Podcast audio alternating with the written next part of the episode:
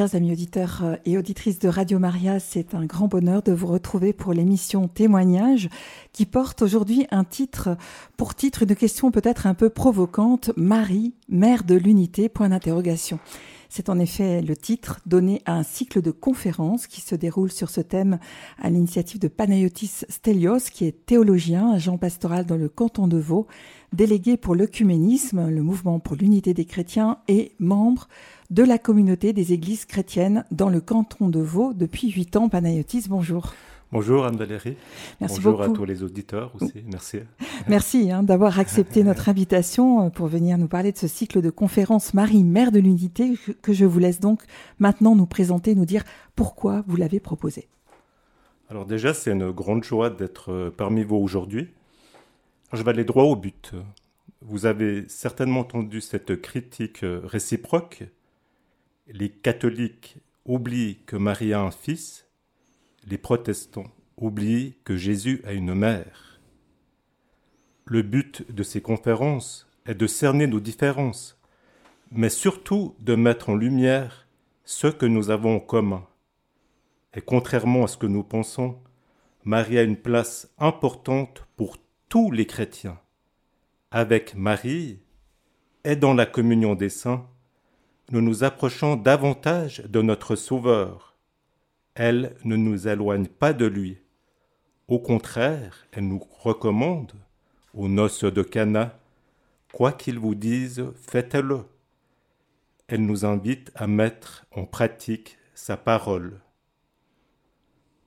Ce cycle de conférences, soutenu par les églises catholiques, était prévu initialement pour le printemps 2020 mais la Covid en a voulu autrement. Effectivement. C'est un titre, oui, qui se veut, là je mets les guillemets quand même, provocateur. Dans le débat œcuménique actuel, la question se pose toujours. Marie n'est-elle pas la figure de tout ce qui nous sépare? Les deux derniers dogmes de l'Immaculée Conception et de l'Assomption n'ont-ils pas encore accentué ces divisions? Or, proposer Marie, mère de l'unité, avec un point d'interrogation, Marie, mère de l'unité, c'est pouvoir proposer un autre regard sur Marie, la théotokos, du mot grec théos, Dieu, celle qui enfante Dieu, on l'appelle aussi la mère de Dieu, n'est-elle pas au contraire un modèle d'unité? Elle est unie à la Trinité. Et une mère souhaite que ses enfants soient unis. Par notre baptême, nous sommes frères et sœurs en, Christ, fils de Dieu par adoption. Nous avons aussi Marie comme mère, qu'on le veuille ou non. Ce cycle de conférences est une démarche œcuménique. Nous nous enrichissons mutuellement c'est important, comme Marie, d'être à l'écoute de la parole et de l'autre. Moi-même, chère Anne-Valérie, j'ai fait un pas. Au début, le titre était une affirmation. À la suite euh, de quelques remarques de collègues protestants, un point le point d'interrogation a été rajouté. Marie, mère de l'unité. Comme quoi, tout a son importance. Oui, le point d'interrogation permet de participer avec un autre état d'esprit, de se laisser interpeller par l'autre. Les conclusions peuvent être différentes. Cette attitude permet de guérir nos préjugés, de transformer nos regards. Chère Anne-Valérie, le communisme n'est pas une option. Cela fait partie de notre identité de chrétien. Le Concile Vatican II affirme que l'Église catholique y vit ainsi plus pleinement sa catholicité. Merci Panayotis de nous rappeler. C'est important.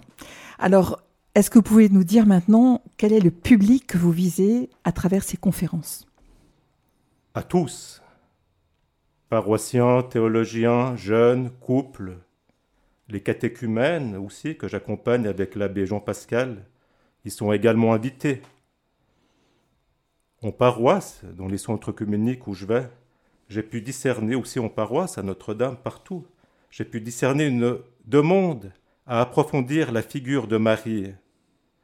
Dans le canton de Vaud, en Suisse romande, Il y a beaucoup de mariages mixtes. Des jeunes côtoient aussi des amis d'autres confessions. Mais c'est un cycle de conférences qui ne se veut pas seulement intellectuel. Il veut aussi toucher les cœurs. Peut-on prier entre chrétiens avec Marie? A-t-elle une place dans nos liturgies Dans nos familles mixtes ou non? Lui accorde-t-on un espace? Les conférencières et conférenciers nous partagent dans ce sens. La troisième rencontre aura lieu le 8 septembre à 18h au centre œcuménique du Bois-Jontier. À Lausanne. Oui, en plus c'est le jour de la, nativité, la nativité. La solennité de la nativité de la Vierge Marie. Belle date. Alors ce jour-là, l'archimandrite orthodoxe Martin de Kaflich nous partagera sur la mère de Dieu, accomplissement de la destinée de l'homme. C'est, là je mets toujours les guillemets plus théoriques, il nous apportera sa vision orthodoxe sur Marie. Tandis que Jennifer Benzon Doncé, que vous avez déjà eu chez vous, tout en exposant la doctrine catholique, nous parlera davantage avec son cœur et de sa relation à Marie, à partir de son livre que je trouve magnifique, Journal d'une femme en rouge. Elle y relate sa vie, sa conversion au Christ ses expériences avec sa mère du ciel. Son histoire de vie renoncée se lit pour moi très aisément. Et en novembre, toujours en binôme, l'abbé Marc Donzé et Catherine Vutrich du réseau évangélique, est très impliquée aussi pour tout ce qui concerne les abus, enrichiront encore notre regard, toujours avec le soin de prendre soin de ce cœur intellect, de cet équilibre cœur-intellect alors, euh, il y a déjà deux rencontres qui se sont déroulées dans le cadre de ce cycle de conférences qui rassemblent des protestants, mais même un musulman. Donc là, on va au-delà de l'œcuménisme, hein, c'est l'interreligieux, et un orthodoxe. Quels sont, selon vous, euh, Panayotis, les fruits que vous avez pu percevoir de ces rencontres? Beaucoup de fruits. Pour moi, ça change beaucoup de choses. Ça change même presque tout. Par exemple, le président des scouts euh, musulmans de France, euh, Abdelak Sali, nous a partagé que chrétiens et musulmans, font partie d'un mouvement ensemble avec Marie, peuvent prier ensemble. Pour moi, c'est vraiment un beau signe du vivre ensemble afin d'œuvrer pour la paix. J'ai ici avec moi une, une prière. Ici, je te, propose comme ça, les, auditeurs pourront avoir un aperçu de cette prière qu'on l'a, on, l'a en alternance. Et je commencerai, si tu voulez. Ô notre Seigneur, toi qui règnes sur toutes choses, gloire à toi le bienfaiteur. Tu es celui qui nous entend et qui répond à notre appel. Tu es le bienfaiteur et le miséricordieux. Que ton amour soit ce que nous avons de plus cher Donne-nous, Seigneur, de t'aimer, ainsi que tes anges, tes prophètes et tes apôtres. Purifie nos cœurs et délivre-nous de toute rancune. Donne-nous d'aller au-delà de nos intérêts personnels, pour n'œuvrer que pour le bien commun. Sauve-nous et répare de ta clémence nos imperfections. Ô Seigneur, c'est dans ton infinie miséricorde que nous cherchons le salut. Toi qui as envoyé Gabriel pour annoncer la bonne nouvelle à la Madone des femmes, sur terre comme au ciel, donne-nous d'aimer la Sainte Vierge Marie, Notre-Dame. Ô Seigneur des cieux et de la terre, comme tu as choisi la Vierge Marie, l'élevant plus haut que toutes les femmes du monde, nous te prions de prendre notre pays sous ton aile bienveillante. Prends soin de notre patrie, de tous ceux qui l'habitent et de nos dirigeants. Que la paix et la convivialité règnent en Suisse, en Europe et dans le monde.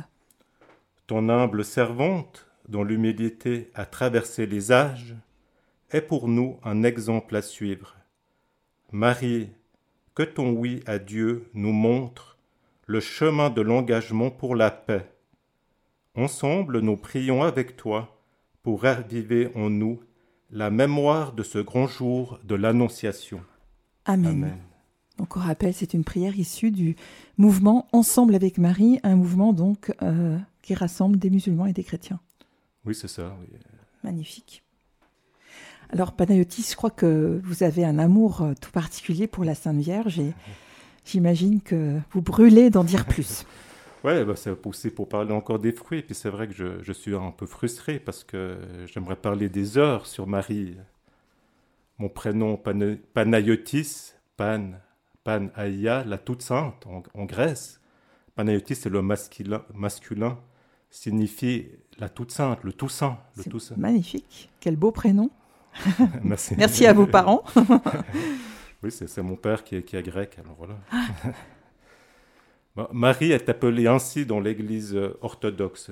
Quand on parle de Marie, on parle d'autres Marie. Même Panaïa, on, fait référence à la Vierge Marie, on parle de la Panaïa, la toute sainte. D'accord. Alors, ma fête, c'est le 15 août. On connaît la fête de l'Assomption, où les, les, orthodoxes l'appellent la, dormition. Mhm. C'est pour, pour cela que je garde toujours Marie, la toute sainte, dans mon cœur.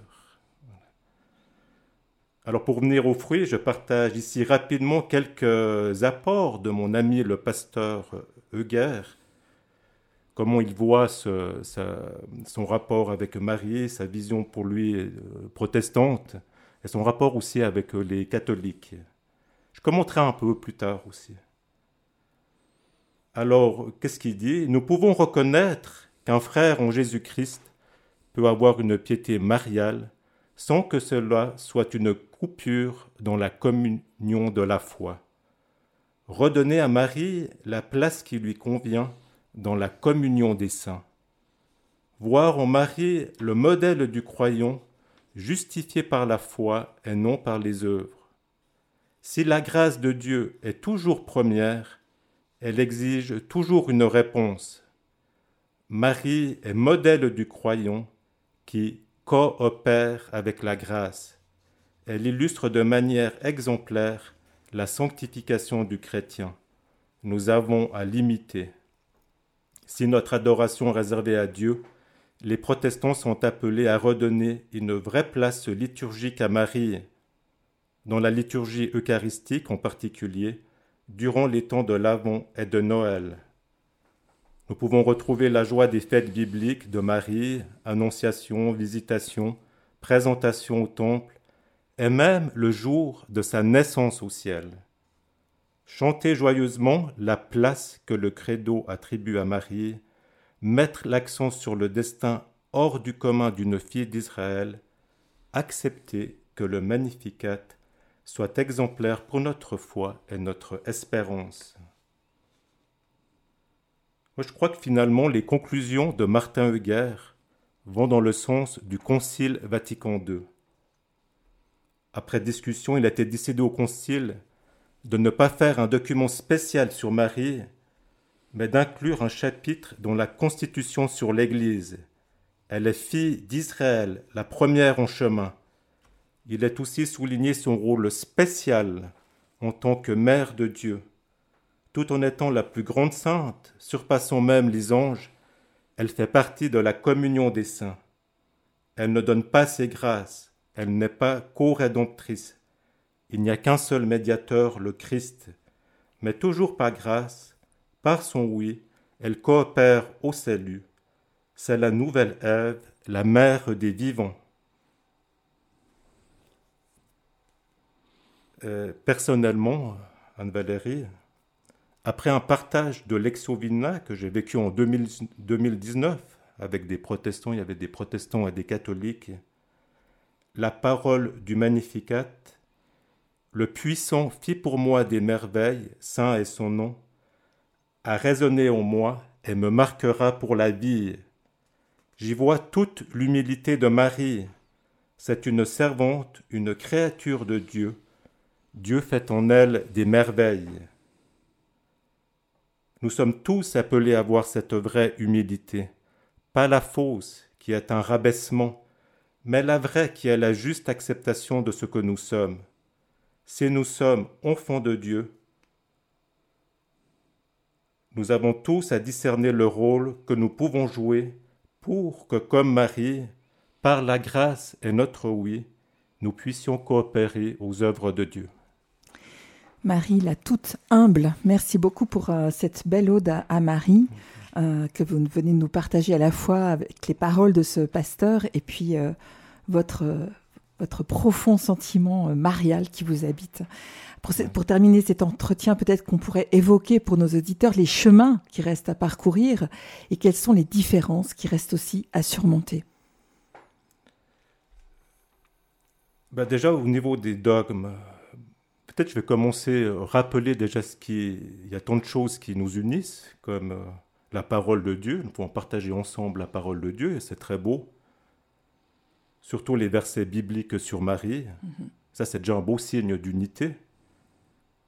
Comme je l'ai dit avant, tous les chrétiens acceptent la Théotokos, qui est, qui est une affirmation du concile d'Éphèse en 431, et qui dit ceci Unique est le même est le Fils éternel du Père, est le Fils de la Vierge Marie, né dans le temps selon la chair. C'est pourquoi la Vierge Marie peut, à juste titre, être appelé Théotokos. C'est déjà très très fort ça. C'est fort, oui, c'est mère de Dieu, voilà, nous avons la mère. Waouh. Ben oui, les protestants l'acceptent, car dans la définition que vous avez entendue, on y parle du Fils.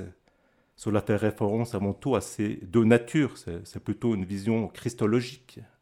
Voilà, le Fils, la mère, celle mhm. qui enfante Dieu, parce qu'il y a aussi la nature humaine, la définition le dit. Par contre, l'Immaculée Conception, dogme plus tardif, est plus difficile à accepter pour les autres chrétiens. Pour les protestants, il n'y a pas de fondement dans les Écritures, et cela n'apporte pour eux rien au mystère du Christ. Pour l'Assomption, le refus est moins net, car on connaît dans la Bible les Assomptions d'Élie et d'Enoch. Il y a un document Marie, grâce, espérance dans le Christ, qui est le fruit d'un dialogue entre catholiques et anglicans, voit en l'Assomption de Marie justement un signe pour nous de grâce et d'espérance. C'est une anticipation, une espérance de notre propre résurrection de la chair et la vie éternelle que nous proclamons dans le credo. Marie est signe de tout ce qui sera rassemblé un jour dans le Christ, une nouvelle création dans laquelle l'ancien est décédé et le nouveau est venu. L'assomption corporelle de Marie au ciel incarne justement ce destin de l'Église. Et je terminerai avec cette différence. Pour un protestant, Marie peut être saluée, vénérée, évoquée, prise comme modèle, imitée, c'est même recommandé qu'elle soit imitée, mais elle n'est pas invoquée. Elle n'intercède pas pour nous. Seul Dieu le fait. Dans la communion des saints, Marie et les autres saints ne prient pas pour nous, ils prient avec nous, avec nous. C'est pourquoi il est, il est possible de prier avec un protestant la première partie du chapelet, qui d'ailleurs est biblique, Réjouis-toi, Marie, comblée de grâce, le Seigneur est avec toi.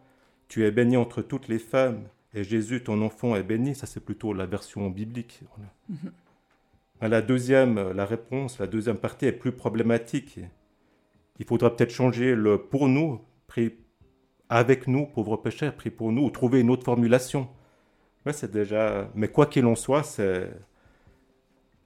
Il y a déjà de grands pas, et ils ont malheureusement trop souvent été ignorés ou inaccomplis. Chère Anne Valérie, je rêve que nous prions ensemble avec Marie et nos frères chrétiens, voire aussi musulmans, dans nos familles, nos communautés, à Radio Maria, Suisse romande, chemin d'espérance. Merci beaucoup, Panéotis, pour cet entretien sur un thème euh, cher à nos auditeurs et soyez certains que nous prierons pour euh, qu'une pluie de bénédictions descende sur euh, ce cycle de conférences, sur les, les, intervenants, sur toutes les personnes qui viendront les écouter et pour que vous œuvriez à travers cela à l'unité des chrétiens. Merci Anne-Valérie, c'était très...